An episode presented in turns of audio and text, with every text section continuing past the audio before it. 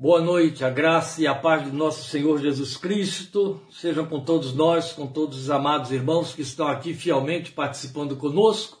Hoje nós vamos trabalhar com a essência desse chamado, que é o sermos seguidores. Portanto, eu convido você a abrir sua Bíblia em Lucas capítulo 9.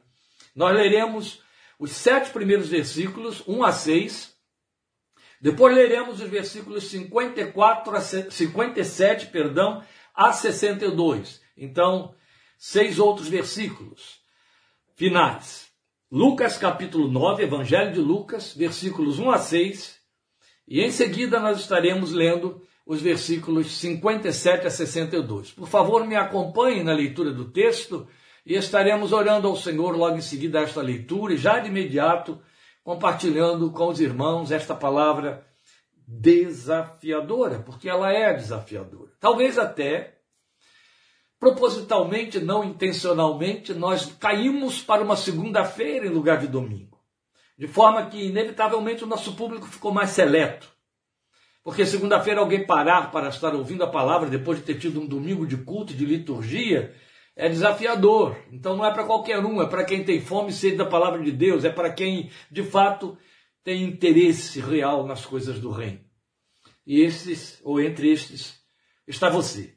E aí eu creio que nós estivemos aqui, ou estaremos aqui, com um grupo seleto, à luz desta palavra, que desejamos que deem continuidade nas duas ou três próximas palestras que teremos a abordar.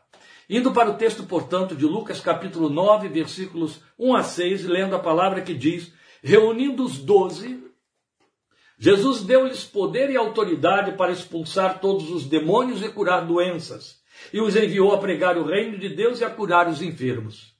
E disse-lhes: Não levem nada pelo caminho, nem bordão, nem saco de viagem, nem pão, nem dinheiro, nem túnica, extra.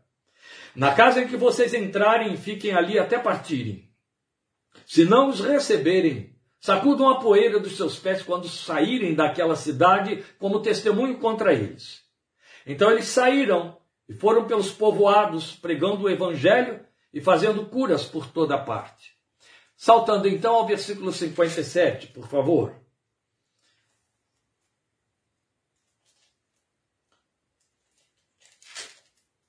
Quando andavam pelo caminho, um homem lhe disse: Eu te seguirei por onde quer que fores. Jesus respondeu: As raposas têm suas tocas e as aves do céu têm seus ninhos, mas o filho do homem não tem onde repousar a cabeça. A outro disse: Siga-me. Mas o homem respondeu: Senhor, deixa-me ir primeiro sepultar meu pai. Jesus lhe disse: Deixe que os mortos sepultem os seus próprios mortos, você, porém, vá e proclame o reino de Deus. Ainda outro disse: Vou seguir-te, Senhor, mas deixa-me primeiro voltar e despedir-me da minha família.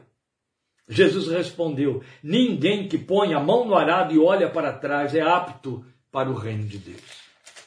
Vamos falar com Deus, meus amados e em seguida considerar o que temos a desdobrar nestes textos, começando do último lido para o início, o trecho final de 57 a 62, e depois fecharemos com o trecho inicial, dos versículos 1 a 6, que lemos, evidentemente, na ordem em princípio. Então, falando com Deus neste momento, para depois considerarmos esta palavra, que desvenda para nós a essência dos seguidores do Filho de Deus. Eterno Pai, graças te damos pela palavra pela liberdade que temos de ter acesso a ela. Graças te damos por saber que ela é o berço, ela é a mesa, ela é o útero da formação da nossa fé. Graças te damos porque nenhuma fé é válida, nenhuma fé é aprovada por ti, nenhuma fé tem consistência, nenhuma fé produz fruto. Que não seja concorde, que não emane, que não seja fruto e esteja inteiramente de acordo e defensora da palavra revelada e escrita de Deus para nós e manifestada em e através de Cristo Jesus. Nós rogamos que esta palavra seja usada pelo teu Espírito para abrir nossos olhos espirituais, para aguçar a nossa consciência e sensibilidade dos desafios que nos são feitos pelo Evangelho que alcançou a nossa vida que ultrapasse, meu Deus, os filtros, os impedimentos, os desvios, as condescendências e as conveniências criadas pelas instituições em teu nome, mas que nem por isso validam ou são expressão de verdade quanto à realidade da palavra que Jesus veio semear neste mundo e em nossas vidas.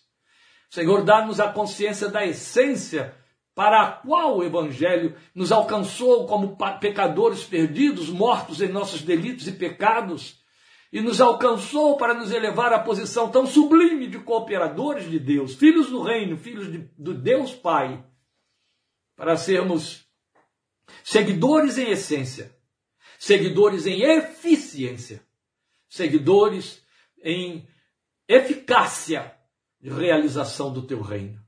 Nós te rogamos e pedimos que nos fales de perto por amor de teu santo nome e para o louvor da glória do nome bendito de Cristo Jesus, Senhor. Amém. Amém. Meus amados, aqui estamos nós diante de um tema, diante de uma proposta que não é daquelas que fazem parte das propostas gratificadoras que atraem e criam multidões. Não. Nós estamos aqui diante de uma proposta de conscientização daquilo que em essência nos torna igreja do Senhor Jesus e não a igreja manifesta, a igreja visível como a temos por aí, mas em essência. Nós estamos diante de uma narrativa que é uma janela para os nossos olhos espirituais quanto à realidade dos ouvintes de Jesus naqueles seus dias na terra. Nós vamos, a partir deste momento histórico, desenvolver então o nosso posicionamento em comparação com eles. Hoje também, então, nós aí neste contexto. E entre os que estão transitando nas igrejas e sob as influências de muitas formas de pregação do Evangelho. Veja, Lucas reproduz a mesma narrativa de Mateus. Você vai encontrar essa mesma narrativa em Mateus capítulo 8, com um personagem a menos. Mateus trabalha só com dois. Lucas nos acrescenta um terceiro que Mateus dispensou. Mas é importante a gente associar as duas leituras, porque é na junção delas. Aqui, em Mateus 8, como eu acabei de dizer, que elas ficam completas, por conta disso mesmo, pelo fato até, não só, mas de Lucas ter acrescentado um terceiro, mas quantas informações que passam, porque embora Mateus omita esse terceiro ouvinte, ele nos dá detalhes sobre os outros dois que Lucas não deu.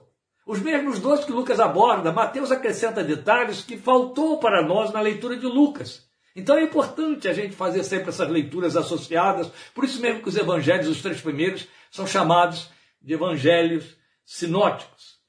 Em Mateus nós lemos que o primeiro ouvinte era um escriba, então grave isso. Tá bom? O primeiro ouvinte, quem era o primeiro ouvinte? O que está descrito aí no versículo 57, aquele que chega e diz: Eu te seguirei por onde quer que fores. E o texto diz que eles estavam andando pelo caminho quando um homem lhe disse isso. Aí Mateus chega e diz assim: Esse homem era um escriba, esse homem era um mestre da lei. Era um dos mestres ensinadores nas sinagogas, com respeito público, conhecido por sua confissão, religiosidade e influência que exercia. Era um influencer espiritual no meio dos judeus. É só Mateus que nos traz essa informação. E depois ele vai nos dizer também a respeito do segundo ouvinte, dizendo que ele já era um discípulo.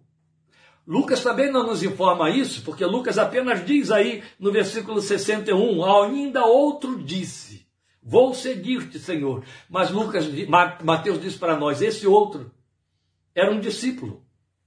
Estava ali ouvindo. Por isso que estamos enfatizando aqui que os seguidores, eles começam a partir do momento em que são ouvintes. Verdade. Tudo começa com o ser ouvinte. Se ninguém ouvir o evangelho, a fé salvadora não nasce nos seus corações. A Bíblia é clara quando diz para nós, Romanos 10, 17, que a fé vem pelo ouvir e ouvir a pregação de Cristo. Então, o que temos aqui para saber é o fato de que se pretende que ele já fosse um seguidor de Jesus, um discípulo. Mas agora chega e diz: Eu vou te seguir. Quer dizer, eu quero ir além de ser apenas um ouvinte. Mas o fato é que os três são ouvintes mesmo na condição de discípulo, como esse segundo. E aí essa narrativa nos abre os olhos para nós entendermos muito do que se passa conosco e com a maioria no tocante à resposta que damos ao evangelho que nos alcançou. Porque é uma pergunta que cabe a você fazer e que eu fiz ao texto, fiz a mim mesmo. Porque Mateus e Lucas registram para nós esse momento no início da caminhada de Jesus. Esta é a primeira narrativa, é o momento em que se faz a primeira narrativa de Jesus enviar doze para pregar o reino sem a companhia dele. Os manda sozinhos. Então eles já tinham feito uma caminhada que Jesus achou suficiente para que eles fossem agora pôr em exercício aquilo que tinham aprendido. É muito significativo isso. Porque já tinha havido um tempo suficiente, não grande demais, para que Jesus entendesse o que vocês têm já basta para que cumpram a missão pela qual eu o chamei. Logo em seguida, e Lucas é que põe nesta ordem, e isso inicia o capítulo 10 do seu evangelho, Jesus envia 72. Então primeiro ele manda 12, e depois ele manda 72 com a mesma missão. É neste entrevera, nesse, nesse entrementes, perdão, é nesse entrementes entre o envio dos 12 e o envio, e o segundo envio que inclui mais 60, os outros 72, que nós vamos encontrar essa narrativa de uma situação que permeia aquele ambiente. Os doze foram, os doze voltaram muito empolgados, mas Jesus continua fazendo o seu ensino, e entre os que não foram enviados, lá está um grupo de ouvintes. E é na reação desse grupo de ouvintes que nós precisamos avaliar a resposta que damos ao evangelho que nos alcançou. Então é bastante entendermos que estes relatos estão aqui, como tudo mais, para o nosso ensino. Como tudo mais que você tem no Evangelho do Senhor. Logo, o que, que há a aprender aqui? Veja, repetindo um pouco o que eu já havia dito, entre os seguidores de Jesus, todos são ouvintes. Eu e você, eu acabei de citar aqui Romanos 10, 17. A fé vem pelo ouvir. Todos nós somos ouvintes. As respostas que damos ao que ouvimos nos trazem a radiografia do nível de fé que nós revelamos como cristãos e seguidores do Senhor. Eu não vou explorar esses detalhes quanto ao fato de resposta que damos. Eu vou deixar que você próprio, à medida que vamos abordando estes argumentos, faça a sua avaliação. Porque o propósito aqui não é nós julgarmos A ou B, é nós nos autoavaliarmos. Mas é fato que, cumprindo a palavra de Ezequiel, existe diferença entre ovelhas e ovelhas. E há aqueles que entendem, ah, mas eu sou ovelha chamada nesse sentido.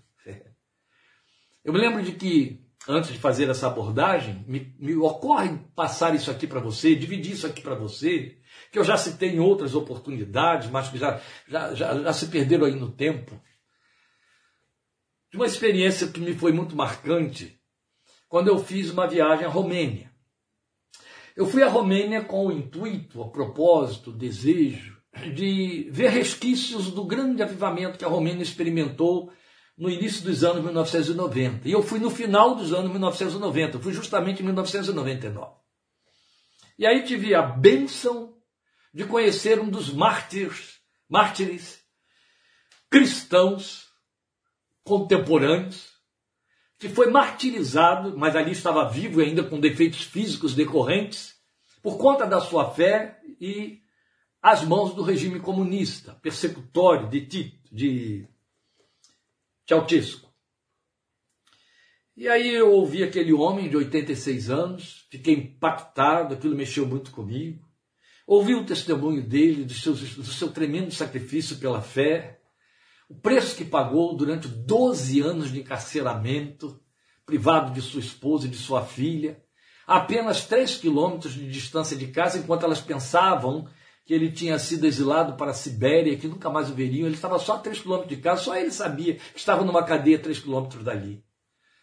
Mas o regime conseguiu manter este segredo para tornar, para aumentar o sofrimento dele e torturar a sua família. E ele entra com muitos detalhes, etc. E aí, em certa ocasião, voltando de lá, ainda impressionado com aquelas marcas, não é? eu dei o testemunho de tudo aquilo comparando com os seguidores modernos do Evangelho e esses seguidores que não estavam tão longe de nós assim no tempo. Afinal, não estávamos falando do primeiro século da era cristã, daquela acirrada perseguição do Império Romano que matou, matou e matou, queimou, degolou, crucificou. Estávamos falando de algumas décadas atrás, de homens com títulos universitários, etc., como esse, debaixo de um sofrimento atroz por causa da sua confissão.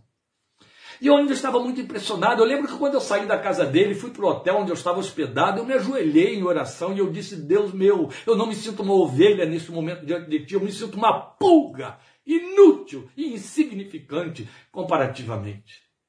Porque eu lembro que eu fiz uma pergunta a ele. E a pergunta foi: Meu irmão,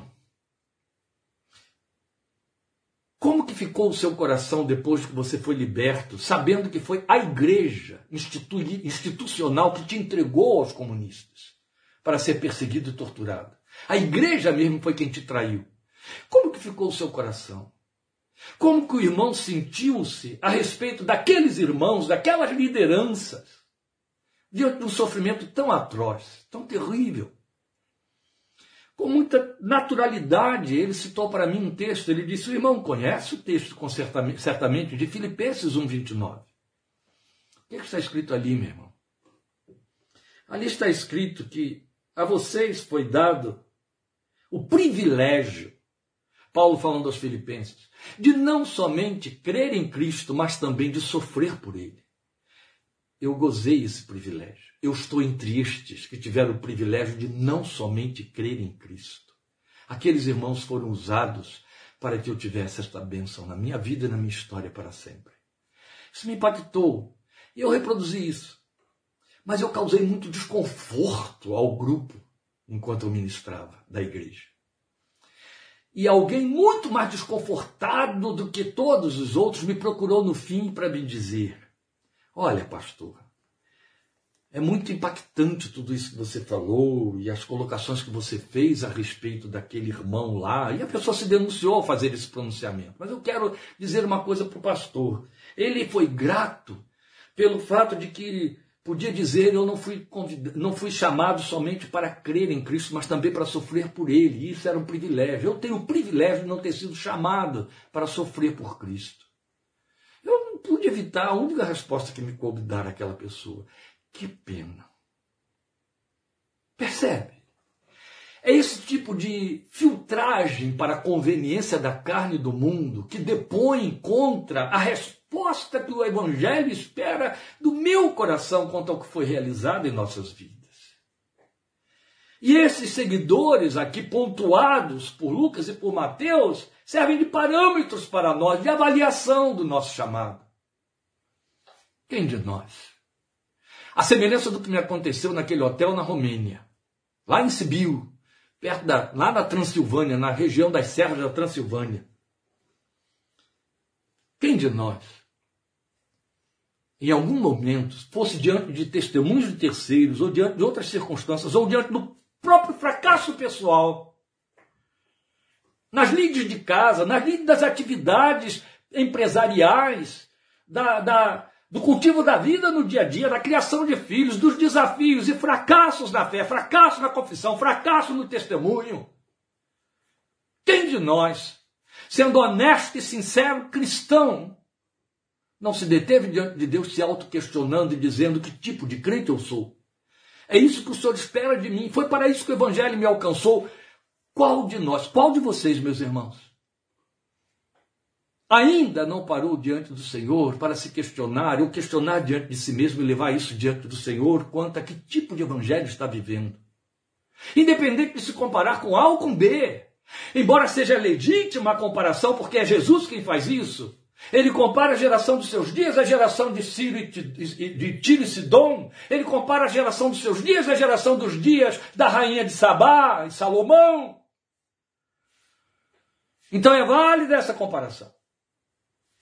Mas independente de comparar-se ou não, avaliando a partir de nós mesmos a resposta que damos ao evangelho que nos alcançou, qual de nós não teve com legitimidade, em algum momento, um impacto agudo de consciência?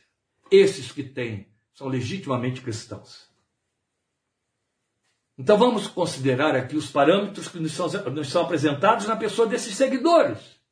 O primeiro seguidor, inevitavelmente, por conta da informação dada por Mateus, capítulo 8, o que está no versículo 57 é o que chamaria de um seguidor religioso, porque é isso que Mateus diz que ele era. Ele era um escriba, ele era um homem da lei, ele era um homem acostumado a ensinar, ele era o professor da escola dominical nas sinagogas, no caso, escola sabatina, sab sabatal.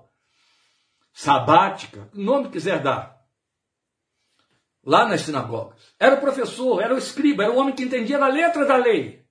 Divulgava, defendia, difundia, ensinava. Era o mestre da lei. Foi ele o que deu essa resposta: Senhor, eu te seguirei por onde quer que fores. Ele estava entusiasmado pela sabedoria, pelas palavras de sabedoria do Mestre.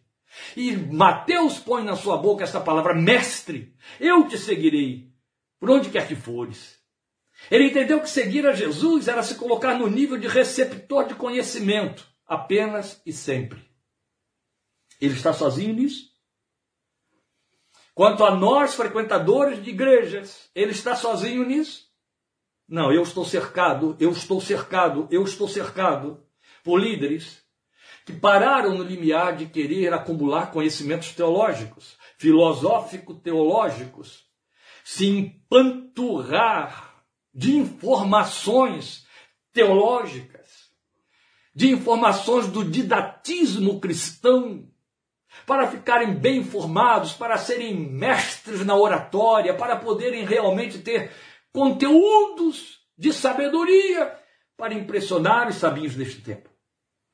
Então ele entendeu que seguir a Jesus era ficar ali, ó, como receptor do conhecimento, porque foi isso que ele viu no Filho de Deus um poço de sabedoria, de conhecimento de coisas novas, ou de uma nova, é, é, é, novo, nova cara, novo formato da antiga revelação dada através de Moisés.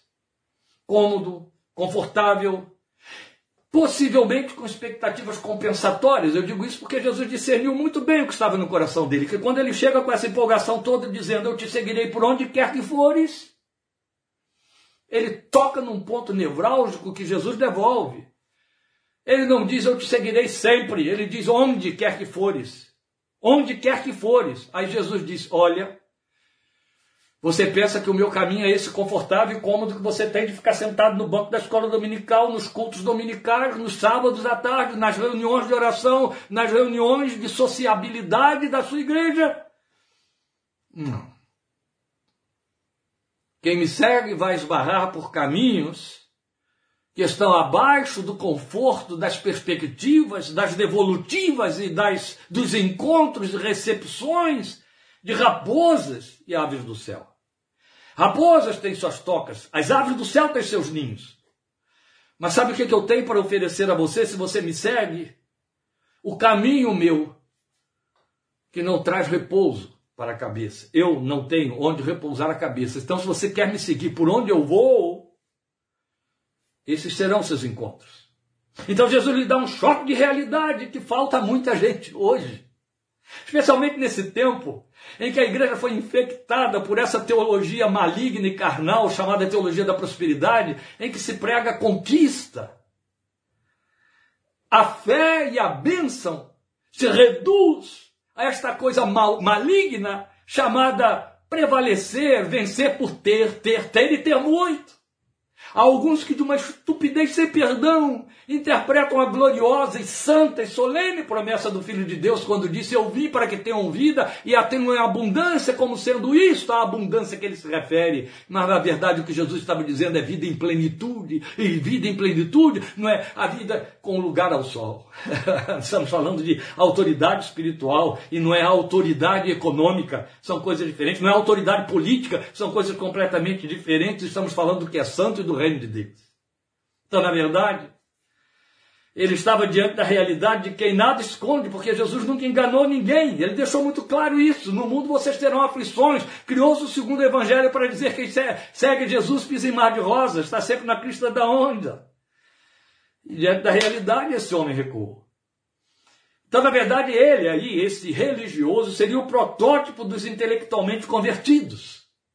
Aqueles que são atraídos pelo conhecimento do Evangelho. Eu disse aos irmãos que eu estou cercado por trás e por diante desses tipos de seguidores. Eles querem conhecer mais, mais, e só conhecer. Eles vão se abarrotando de conhecimento, que é apenas letra, letra, empanturramento de letra, cujo fim é a morte, porque foi Paulo quem disse para nós que a letra mata. E é fato.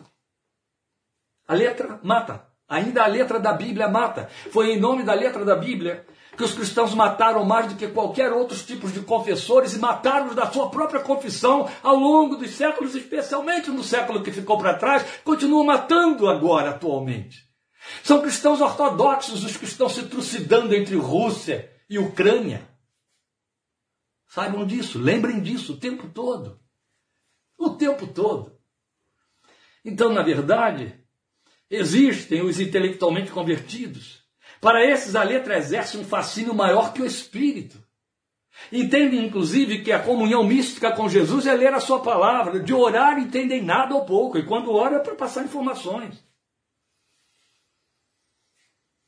Na verdade, estão aferrados a um evangelho confortável. Um evangelho que não os desinstala das suas comodidades. Pelo contrário, Servem-se do evangelho que possa lhes dar maior comodidade, quanto mais, melhor. Afinal de contas, não somos nós, os filhos de uma geração que está vendo grandes impérios e imperadores evangélicos protestantes entre nós, donos de riquezas, ganha sem talento algum em nome da magia da fé, fazendo lautos fundos financeiros que dão escândalo na mídia, e aí se jactam desses lautos fundos, fundos para dizer: sou um homem abençoado, vê como Deus me aprova. Nós estamos convivendo com isso, paramos para ouvi-los, até os aplaudimos, e mal dos males. Há um exército de tolos que desperdiçam dinheiro investindo na riqueza dessa gente, que transborda de riqueza. Eles o fazem por conta disso então é tipicamente a confissão dos ritualistas, os religiosos. Tire dele a, forma, a formatação do culto para ver se sobra alguma espiritualidade. Não sobra nada. São esses para quem pôr a mão na massa não vai além do conforto do culto nos salões. E é fato. Quando Catherine Booth foi conhecida e tida no início da pregação do Exército da Salvação na Inglaterra como a Marechala. Ela fez parte dos primórdios do Exército da Salvação, filha do fundador do Exército da Salvação, William Booth. Quando ela foi pregar na França, em Paris, ela foi para as zonas de baixo meretrício para ganhar aquelas prostitutas para o reino de Deus formou um exército de santas a partir daqueles ambientes. Mas foi ganhando fama, renome, porque pregava muito e era uma novidade total uma mulher pregar com aquela eloquência, com aquele poder. Então os aristocratas tiveram a sua atenção atraída. E alguns foram até lá ver aquilo de perto, ouvir aquela mulher, e realmente a pregação dela era apaixonante, então os atraía muito. Uma dessas aristocratas, uma mulher muito rica, chegou para ela e disse: Eu gostaria de conversar com você. Você pode ser minha hóspede por um dia? Tomaremos um chá, conversaremos na minha sala de estar, você poderá pousar na minha casa. Mas me dê um dia do seu tempo. Ela prontamente foi. Ela tinha assistido o culto dela lá, naquele salão improvisado, com aquelas mulheres vestidas com aqueles uniformezinhos ridículos e tal, mas cheias de fidelidade, de simplicidade. E aí, em dado momento, ela chamou a Marechala e a levou para um salão que era uma capela dentro da sua mansão, repintada, com estatuetas, todas pontuadas ali de ouro, pontilhadas de ouro e tal. E lá estava a imagem de um Cristo na cruz. Claro, uma peça rara, peça de arte. Ela chegou e disse: É aqui que eu o adoro. É aqui que eu contemplo a glória dele e eu o adoro. Ela pegou e disse: E você vê nisso um mérito que ele está aprovando e honrando porque você fez uma capela dentro da sua casa? Ela olhou e disse: Não. Ela falou: Olha, você sabe muito bem onde você esteve ontem, vendo a gente adorar e a maneira como a gente adora. Eu queria que você avaliasse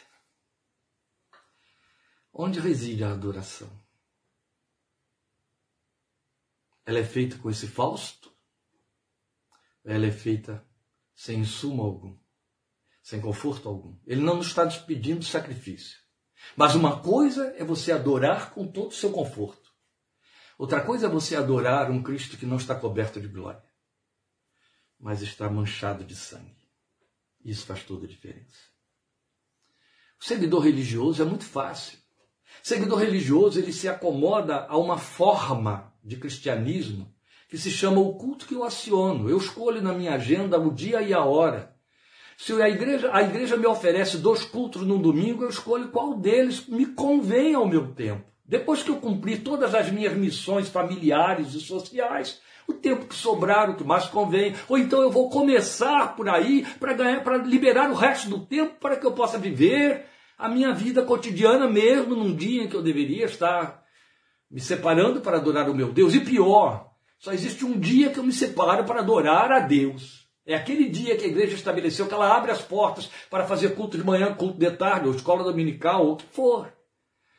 E aí ela me induz a entender que eu sou uma seguidora porque eu cumpro o ritual que ela está estabelecendo ali. Santa Ceia, o batismo, leitura, cântico, canto coral, canto com um grupo e outro. Não estou dizendo que estas coisas não têm valor. Mas estou chamando a sua atenção para o fato de nós darmos a ela o valor que não lhes cabe substitutivo de um evangelho que tem compromisso a seguir aquele que não tem onde repousar a sua cabeça. Será que de fato nós fazemos diferença com esse seguidor religioso? Esse seguidor que quer se locupretar de conhecimento da letra teológica, da letra da Bíblia, de pregações e ensinos, e não faz nada com o que recebe. Porque o que pretende fazer é que, desde que não desinstale, desde que seja como disse aquela pessoa para mim, naquela ocasião, em 1999, graças a Deus não fui chamado para isso, meu privilégio é não ter sido chamado para esse tipo de sofrimento. Volto a te dizer, essa janela não estaria aqui em Lucas, não estaria aqui em Mateus, se o Senhor da igreja não estivesse dizendo, acorda, eu quero que você preste atenção no que está aí. Estas pessoas estão sendo reprovadas por mim. Você faz parte desse grupo? Entende?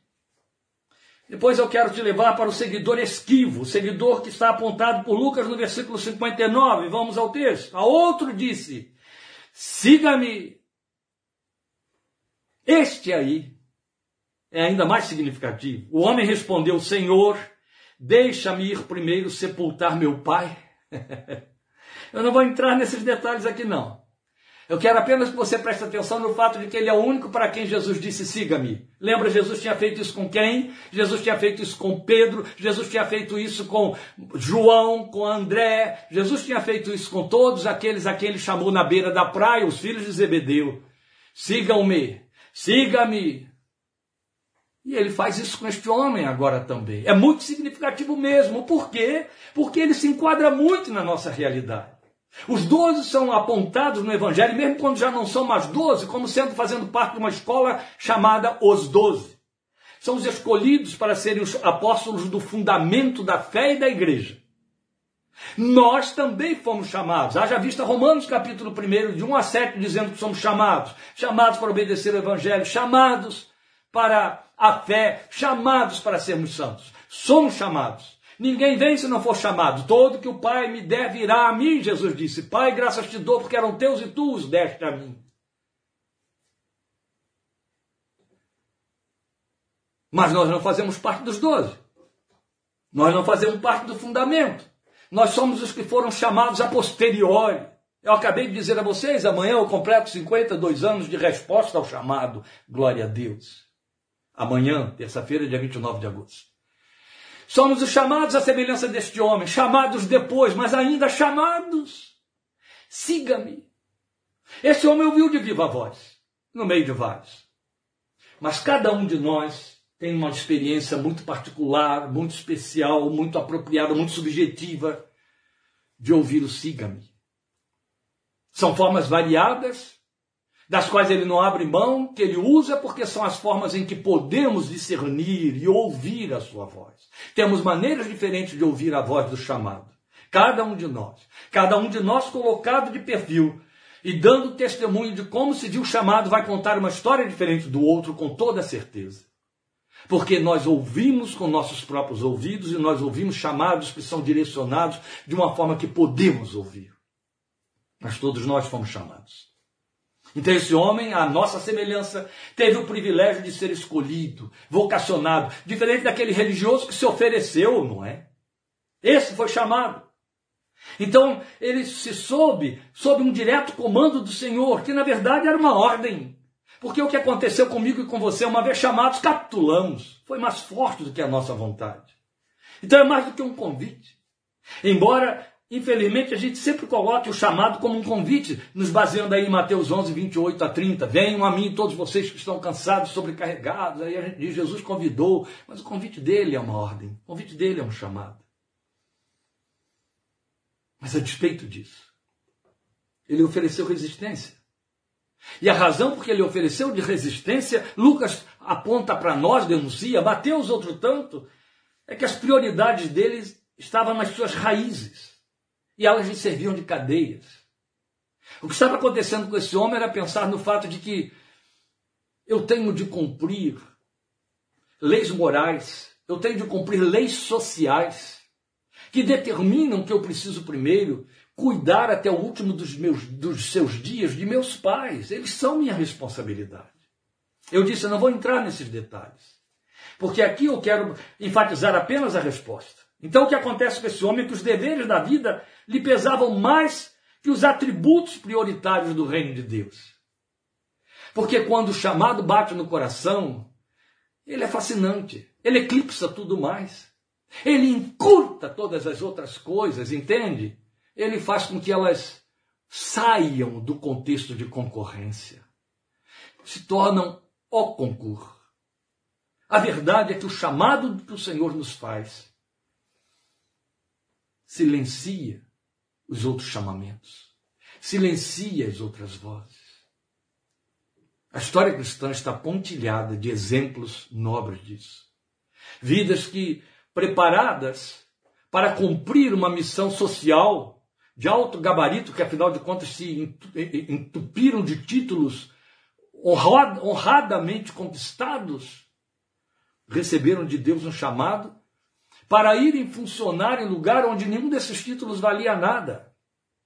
Eu me lembro muito bem, quando dava aula no Betel Brasileiro, em São Paulo, de ter ouvido uma missionária que estava voltando da Cisjordânia, onde ela servia como missionária, e tinha uma atividade profissional paralela, até para poder se manter lá sem levantar suspeita do regime que era totalmente anticristão, anti os cristãos. E ela era uma enfermeira diplomada, uma enfermeira de classe no Brasil. Fez a sua faculdade de enfermagem, fez pagou todos os, os, os, compromissos de estágio, de aprimoramento, de treinamento e trabalhou profissionalmente aqui, mas de repente veio o chamado. E o chamado foi muito radical. E então, aí eu estou falando de missões, ao atender o chamado, ela se viu enviada pelo Espírito de Deus para a Cisjordânia. Ao tentar se colocar profissionalmente, ela pensa: o que, é que eu tenho a oferecer? Bem, eu fui treinada como enfermeira. Eu aprendi teórica e praticamente a ser enfermeira, enfermeira padrão chamamos aqui no interior de São Paulo. E então, ela apresenta suas credenciais.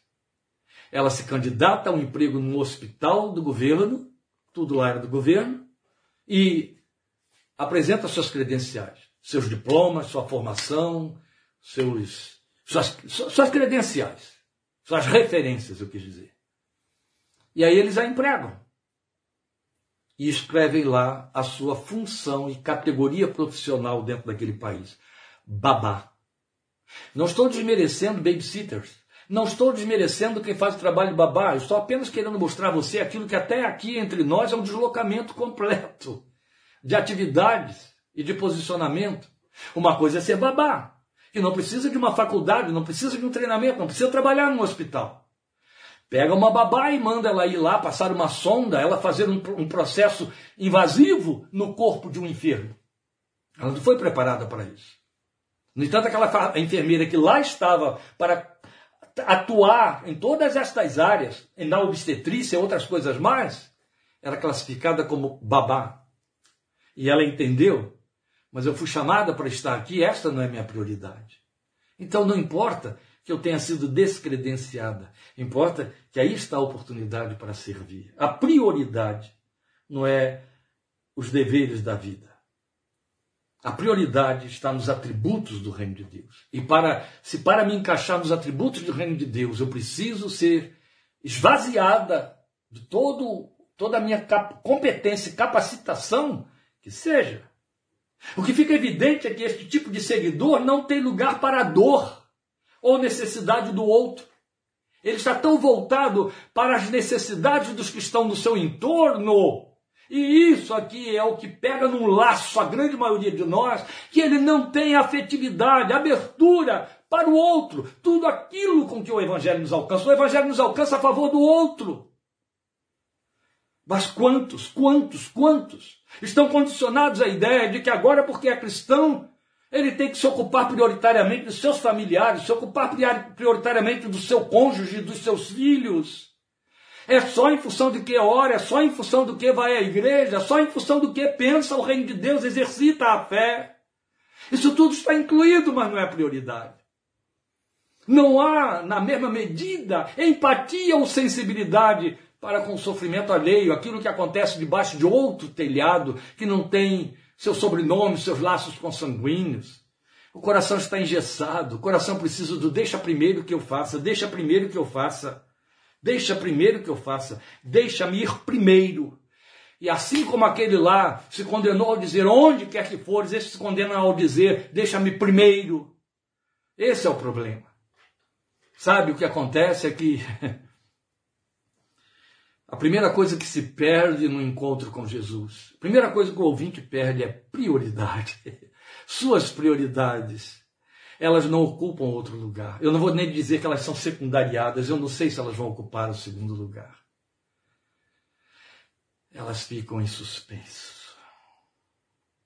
Por último, eu quero lhe falar do seguidor empolgado que Lucas registra para nós no versículo 61. Ainda outro disse: Vou seguir-te, Senhor. E aqui de novo, ó, também, mas deixa-me primeiro voltar e despedir-me da minha família.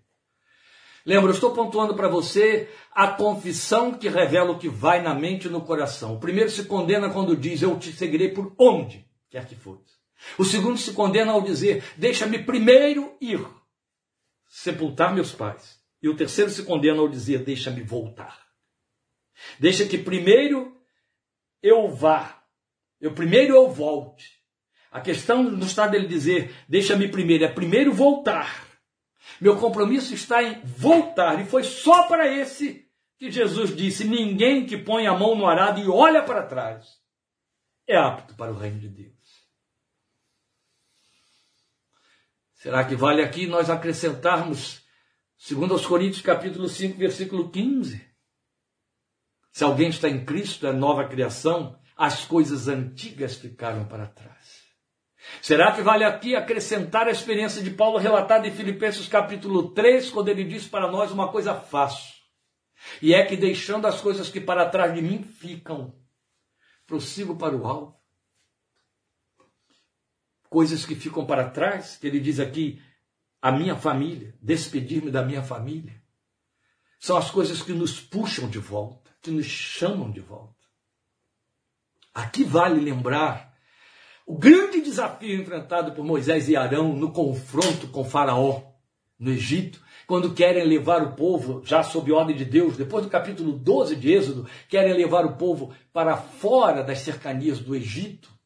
E aí, Moisés vai lá negociar com o rei da terra, com Faraó, dizendo: Deus mandou que você libere o povo para ir três dias de caminhada ao deserto, todo o povo. Aí começa a negociação, começa Faraó querendo fazer com que Moisés faça concessões, e ele vai dizendo: quem irá?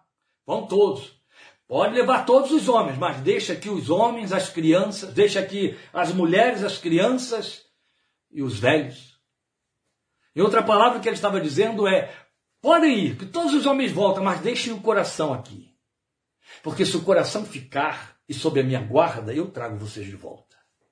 O coração vai chamar mais de perto, mais depressa, e vocês vão voltar. Moisés não negocia, Moisés diz: terão que ir todos, não abre mão de jeito nenhum, você conhece a história. Basta ir lendo lá Êxodo a partir do capítulo 14. Quem é esse que está aqui? Era somente passional, levado a responder sob o impulso de suas emoções com arroubos de piedade. A gente vê muito disso, especialmente em cultos de avivamento programado. Ou aqueles cultos em que as pessoas sucumbem a apelos emocionais intensos. Quem quer ir? Quem quer ir? O seguidor passional só ouve quando suas emoções são espicaçadas. Aí ele se agita, ele pula na frente, ele se debulha em lágrimas.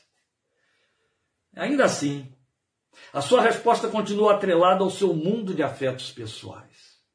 O coração está lá atrás. O coração não vem junto. E então, Jesus chega e diz: não é apto para o reino.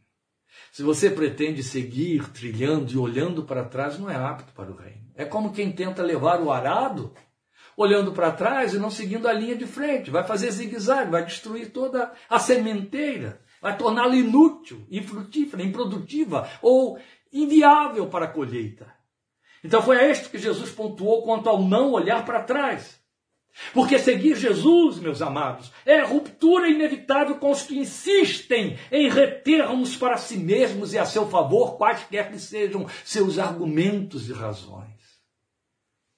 É fato experiencial que a grande maioria que toma uma decisão por Cristo, unilateral, ele sozinho no contexto da sua família, recebe muita pressão desses familiares quanto a estar totalmente emaranhado no seu contexto, não se diferenciar deles, não secundariá-los, não mudar a linguagem, não mudar a agenda, não mudar o comportamento. Quantos, quantos, quantos estão aí como seguidores de Jesus, totalmente amaranhados nessas raízes, longe de Gênesis 12, que declara a palavra que Romanos 4, Paulo diz que devemos seguir nas pegadas da fé que teve nosso pai Abraão, que obedeceu a palavra que lhe disse: sai da tua parentela, da casa de teus pais, e vai para a terra que eu te mostrarei. Quantos sucumbem aí?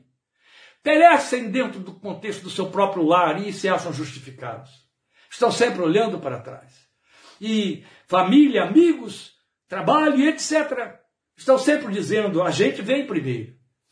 Ande dentro do nosso modelo, de acordo com a agenda que a gente dita. Deixa a gente invadir a sua agenda e botar Jesus de lado, secundariar o reino. E eles sucumbem, e eles sucumbem. É seguidor? Não. É um admirador, é um ouvinte. Mas seguidor está muito longe de ser. Muito longe de ser. Muito longe de ser seguidor.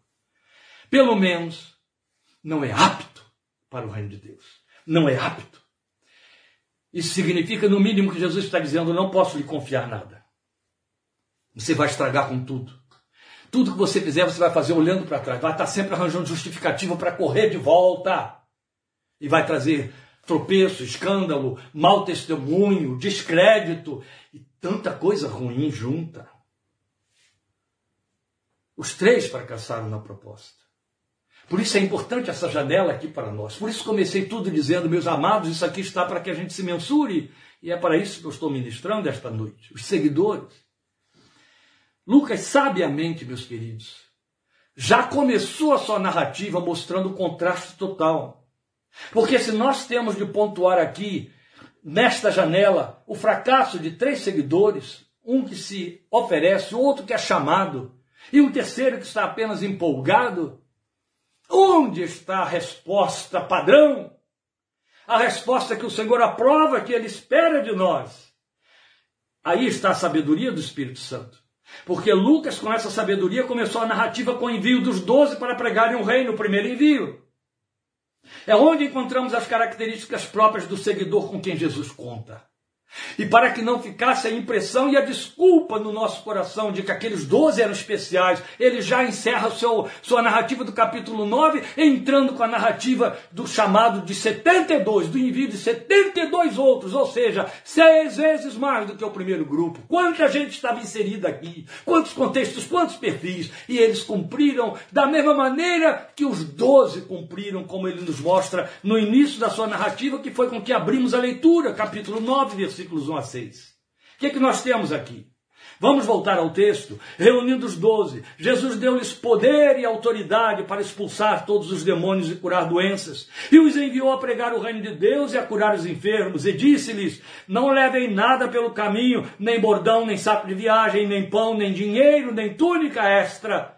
Na casa em que vocês entrarem, fiquem ali até partirem. Se não os receberem, sacudam a poeira dos seus pés quando saírem daquela daquela cidade como testemunho contra eles. Então eles saíram e foram pelos povoados pregando o evangelho e fazendo curas por toda parte. Chama sua atenção para esta resposta que essa gente deu. Lucas as pontua aqui. Primeira coisa que você vai ver os versículos 1 e 2 dizendo para nós que eles recebem poder do Senhor para o serviço. Aí alguém diria: Ah, mas também se eu receber esse poder, aí eu vou. Oh, meu Deus. A coisa que eu mais conheço é crente pentecostal que entende que está cheio de poder. E se não for pentecostal, continua sendo crente de Atos 1,8. Por quê? Porque Jesus disse: vocês receberão poder para, para serem. Vocês receberão poder ao descer sobre vocês o Espírito Santo e serão minhas testemunhas. É poder para ser testemunha. Outro tanto, Paulo vai nos dizer em Romanos capítulo 8, 10, que se alguém não tem o Espírito de Cristo, não é dele. Tudo bem que você pode estar vazio ou cheio, mas que o Senhor te deu o Espírito e cabe você se encher dele, conforme Paulo nos exorta em Efésios 5,18, é outra verdade que não pode ser negociada. Então, Jesus nos, nos capacitou, nos potencializou. Então, isso nos lembra inevitavelmente Atos 1,8. Poder nós todos recebemos. Poder para o serviço. Ele não é irresponsável, ele não é inconsequente. Ele não nos chama para segui-lo vazios. Não. Ele nos capacita, ele bota o espírito de filho dentro de nós, é quanto basta. E esse espírito de filho está dentro de todos os que creem, todos os ouvintes que ele quer por seguidores. Depois, no versículo 3, você vai ver que Jesus nos orienta a estarem desprendidos. É o que vai na contramão de todos aqueles que nós vimos fracassados, os três. De desprendimento, eles não entendiam nada. Não estavam desprendidos. Estavam atados. Atados a compromissos, atados às suas paixões, atados às, seus, às, às suas sociabilidades e às suas famílias, aos seus afetos. Atados, toda a vida, todo o tempo. Então o Senhor nos manda irem desprendidos, versículo 3 diz isso, não levem nada pelo caminho, nem bordão, nem ou seja, vão na minha dependência. Se você não aprender a depender de mim, você vai ser mero ouvinte, nunca seguidor. Porque aquele que serve ao Senhor, em cujo coração o Espírito habita, Jesus generaliza em João 3,8. Meu Deus, isso vale para a dona de casa, isso vale para a esposa, isso vale para o chefe de família, para o, o, o, o executivo, o diretor de uma empresa, o fundador de outra, o quitandeiro, o mecânico, o estudante, o professor, vale para todos. O vento sopra onde quer, não sabe de onde vem nem para onde vai. Assim é todo que é nascido do Espírito. E ninguém pode ser cristão. Jesus já tinha dito para Nicodemos: ninguém pode ver o reino de Deus, ninguém pode entrar no reino de Deus se não nascer de novo. Quem nasce da carne é carne, quem nasce do Espírito ou do alto é Espírito. E quem nasce do Espírito é como o vento que sopra onde quer. Não importa os compromissos sociais, familiares e profissionais que tenha. A verdade é que é dependente do Senhor. Está à disposição do vento. Por isso, mudanças radicais, às vezes, em termos sociais, em termos de emprego, em termos de cidade e outras coisas mais. Mudanças, aberto para essas mudanças que o Espírito sopra. Mas quem estiver preso a raízes, atrelado, vai dizer não sempre. Não é seguidor. Mero ouvinte. E são orientados no versículo 4 a serem objetivos, a serem precisos. Não percam tempo com grandes discussões, com saudações. e o fato de que não está sendo recebido numa determinada casa, sai dali, continua seu caminho, seja objetivo, seja preciso, o que te cabe é pregar o reino. E aí você vai ter o versículo 6 mostrando que a resposta é prontidão ou disposição plena. Então eles saíram e foram pelos povoados, e é bonito quando ele começa esse texto dizendo, então. Depois de tudo que Jesus orientou, a resposta é: saíram e foram pelos povoados, pregando o evangelho, fazendo curas por toda parte. Nunca confunda o detalhe de que o versículo 11 diz que Jesus deu a eles poder e autoridade para expulsar todos os demônios e curar doenças e os enviou, depois de capacitá-los, enviou a pregar o reino de Deus e aí a exercer as manifestações, a curar os enfermos. Então eles respondem com precisão, com prontidão, disposição plena. Podia ser que coubesse lugar para dúvida: será que eu vou curar? Será que eu vou curar enfermos? Mas não podia caber lugar para uma dúvida. Me foi dado pregar o reino de Deus. Se couber lá dentro curar enfermos, amém, eu já estou potencializado para isso. Mas o que me cabe é pregar o reino. E para isso, todos foram capacitados. Não há lugar para outro tipo de perfil, meus amados. Ou somos ouvintes que obedecem e então, de fato, verdadeiramente discípulos, ou somos meros espectadores da fé protestante, da fé evangélica, da fé cristã. Mas o Senhor jamais chamou alguém para apenas assistir ou usufruir. Ninguém. O título com que Paulo classifica o povo de Deus, eu e você, é cooperadores. De Deus somos cooperadores. Cooperador significa aquele que trabalha junto. E isto não é pouca coisa. Com isso, meus queridos, fechei aqui a minha Bíblia. A gente está introduzindo essa série de mensagens que eu estou chamando de série, mas na verdade não deve ir muito além de mais duas ou três. Que agora virão, depois de falarmos da essência, a resposta que os seguidores dão. Uma vez que são seguidores, eles se manifestam como adoradores. Uma vez que são seguidores, eles se manifestam como intercessores. Uma vez que são seguidores, eles se manifestam como obreiros, como cooperadores. Isso é meu e é seu. Foi para isso que o Evangelho entrou na nossa vida. O Evangelho entrou na nossa vida nos mesmos termos do chamado que Deus fez a Abraão. Em ti serão benditas todas as famílias da terra. O texto não se reduziu a dizer: Abraão, em ti serão benditos todos os da sua família mas sim em ti serão benditos, benditas todas as famílias da terra. Esse é o desafio. Ver menos do que isso é brincar com coisas sérias demais. Ver menos do que isso tem que nos trazer desconforto, não pequeno, muito desconforto. O Evangelho foi feito para que você transfira, dê revele o Cristo que está em você em palavras e em obras. Esta é a razão porque o número dos que nos ouvem é muito pouco, é muito pequeno, mas pelo menos é confiável. Deus te abençoe, te fortaleça e te guarde. O Senhor te abençoe e te guarde. O Senhor faça resplandecer o seu rosto sobre você. O Senhor sobre você levanta o seu rosto e lhe dê paz. E assim, em nome de Jesus, estejamos juntos domingo que vem, 17h30. Obrigado por sua fidelidade e companhia em atender ao nosso convite e estar disponível nesta noite de segunda-feira. Deus te abençoe, alegre-se comigo nele pelos meus 52 anos de entrega ao Senhor Jesus. Do glória ao seu nome, porque o Evangelho entrou de forma radical na minha vida e não deixou nada de fora nem para ninguém. Aleluia. Só que eu não sou exceção, nem tenho de ser exceção, nem sou o principal ou algum exemplo. Eu sou apenas mais um. E é importante que haja muitos outros em nome do Senhor Jesus que possam dar o mesmo testemunho para a glória do seu nome. Deus te abençoe e guarde e aceite minha gratidão por esse momento precioso de sua participação comigo aqui. Até domingo, querendo Deus. Sábado, quero lembrar aqui os nossos queridos que participam conosco do nosso ministério aqui no projeto. Sábado, nosso culto presencial com celebração da mesa memorial do Senhor. Amém? Não esqueçamos, 18 horas, sábado que vem, dia 2, todos juntos, em nome de Jesus. Grande abraço para os queridos. Amém.